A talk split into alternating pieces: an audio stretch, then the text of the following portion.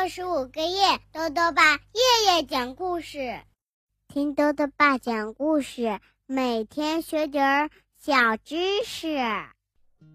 亲爱的各位小围兜，又到了豆豆爸讲故事的时间了。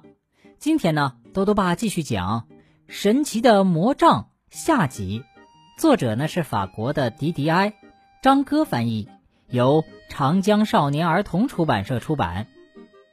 昨天啊，我们讲到了朱丽叶捡到了一根魔杖，并且呢，不小心把班主任伯奈小姐变成了一只青蛙。而更糟糕的是，朱丽叶再让魔杖把伯奈小姐变回来，魔杖却不灵了。这可怎么办呢？一起来听今天的故事吧。神奇的魔杖下集。下课铃响的时候。校长出现在教室门口，他看起来非常不高兴。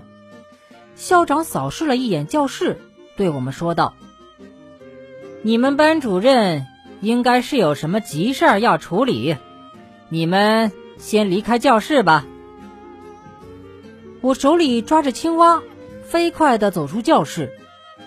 奥尔唐斯跟着我说：“去我家吧。”我们可以试着把青蛙重新变成班主任。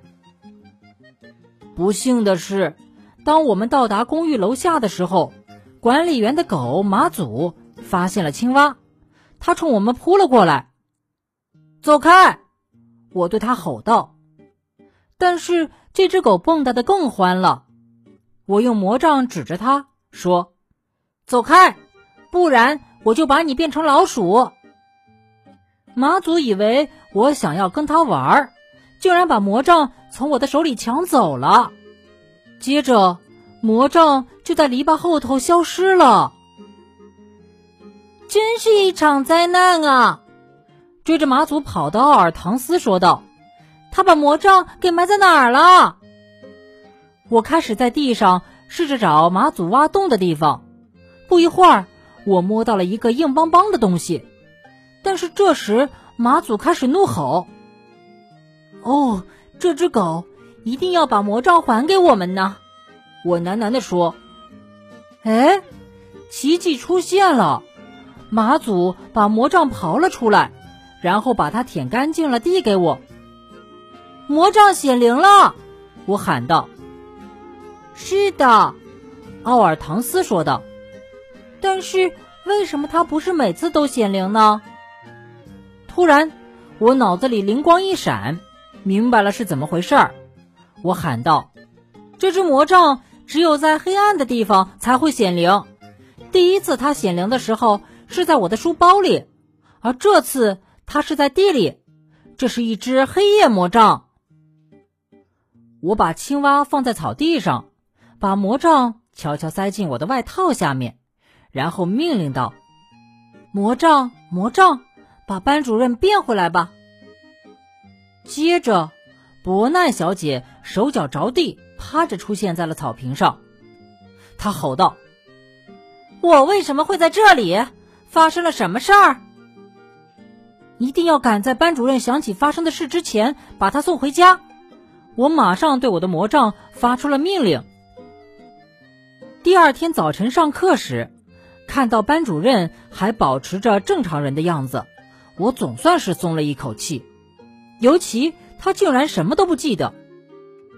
伯奈小姐跳上讲台，她开始说道：“我们要继续讲关于青蛙的课。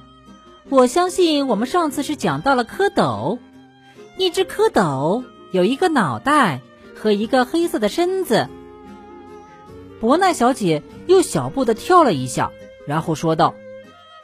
一只蝌蚪有一个脑袋和一个黑色的身子。我重复一遍：一只蝌蚪。奥尔唐斯看了我一眼，说：“班主任完好无损的变回了原来的样子，只不过他看起来比以前更喜欢蹦蹦跳跳了而已。”放学之后，我邀请奥尔唐斯来我家，我们想要用魔杖来做作业，我们还想要。变出漂亮的裙子、王冠，甚至还有带有滑盖的大床。这样一来，我们就能变成公主了。但是，当我们来到我们的房间之后，天哪，魔杖不见了！妈妈对我们解释说：“姑娘们，你们是在找魔杖吗？十五楼的女士今天早上来问我有没有看到过她，她对我说，那只魔杖是他参加化妆舞会用的道具。朱丽叶，我在你的大衣柜里找到了魔杖，然后我就把它还给他了。”奥尔唐斯打断了妈妈：“是十五楼的哪个女士啊？”一个穿黑色礼服的女士。妈妈回答说：“我们不会再见到她了，因为她已经搬家了。”奥尔唐斯和我互相看着对方。奥尔唐斯小声说道：“肯定是那个在电梯里抱着盒子、穿着黑色衣服的女士。”我哆嗦了一下，这位穿黑色礼服的女士肯定是一个女巫。好了，小围兜，今天的故事到这里啊就讲完了。最后呢，又到了我们的小知识环节。今天啊，多多爸要讲的问题是：狗狗为什么喜欢挖坑呢？多多爸告诉你啊，这是因为啊，很多狗狗觉得挖坑是一件很有意思的事情。而且呢，狗狗精力旺盛，挖坑可以释放出多余的精力。如果是母狗挖坑，那是因为啊，它们希望给自己的宝宝一个更安全的窝。豆豆爸还想问问小围兜，班主任伯奈小姐为什么比以前更喜欢蹦蹦跳跳了呢？如果想要告诉豆豆爸，就到微信里来留言吧，要记得豆豆爸的公众号哦。查询“兜兜爸讲故事”这六个字就能找到了。好了，我们明天再见。